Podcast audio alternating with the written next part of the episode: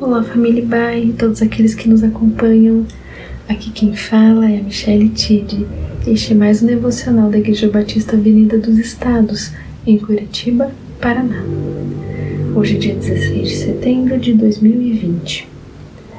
Estamos numa série de mensagens com o tema Crisálida, tendo a oportunidade de revisarmos e melhorarmos nossas agendas, prioridades, crenças e valores. Durante essa semana, estamos refletindo sobre relacionamentos. Já conversamos sobre promover a paz e controlar nossa raiva. Hoje, gostaria de falar sobre bondade. Nossa primeira referência bíblica está em Colossenses 3:12. Vocês são o povo de Deus. Ele os amou, os escolheu para serem dele. Portanto, vistam-se de misericórdia de bondade, de humildade, de delicadeza e de paciência. Os versículos que antecedem o texto que lemos fazem parte da argumentação do apóstolo Paulo sobre uma vida de santificação. É interessante pensar que uma vida de santidade não é apenas de fórum íntimo, mas é um transbordar de ações práticas em nossos relacionamentos. Toda manhã, quando acordamos, temos de tomar a decisão de qual roupa vestir. Igualmente, devemos nos perguntar: que tipo de atitude terei hoje? Das atitudes espirituais que devemos nos vestir, bondade está na lista. Bondade, amabilidade e benignidade são sinônimas. Paulo fala que bondade é uma escolha, é algo que podemos decidir vestir todos os dias. Ser amável também pode ser arriscado.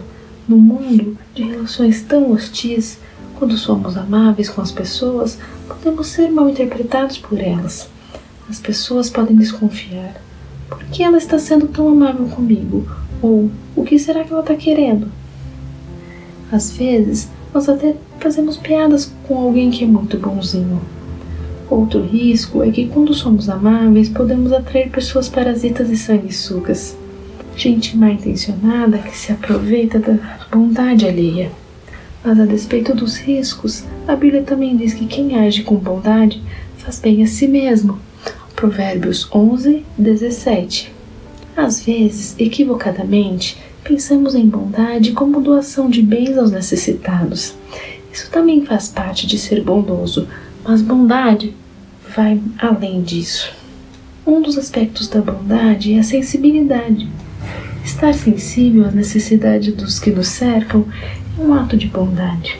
A grande parte dos problemas relacionais estão conectados com a simples falta de sensibilidade. Ser sensível é ser receptivo aos sentimentos do outro. Isso é bondade em ação. Insensibilidade é maldade em ação. Sensibilidade envolve empatia.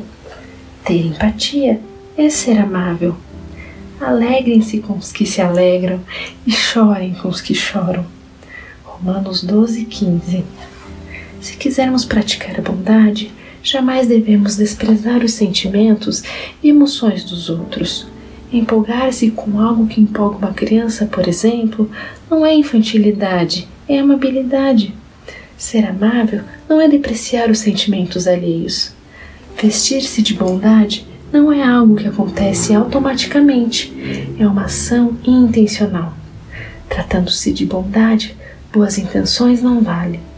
Não devemos desperdiçar a oportunidade de agir com bondade em todo o tempo, despejando altas doses de amabilidade sobre aqueles que nos cercam, porque às vezes somos mais rudes com os que estão mais perto. Que Deus te abençoe.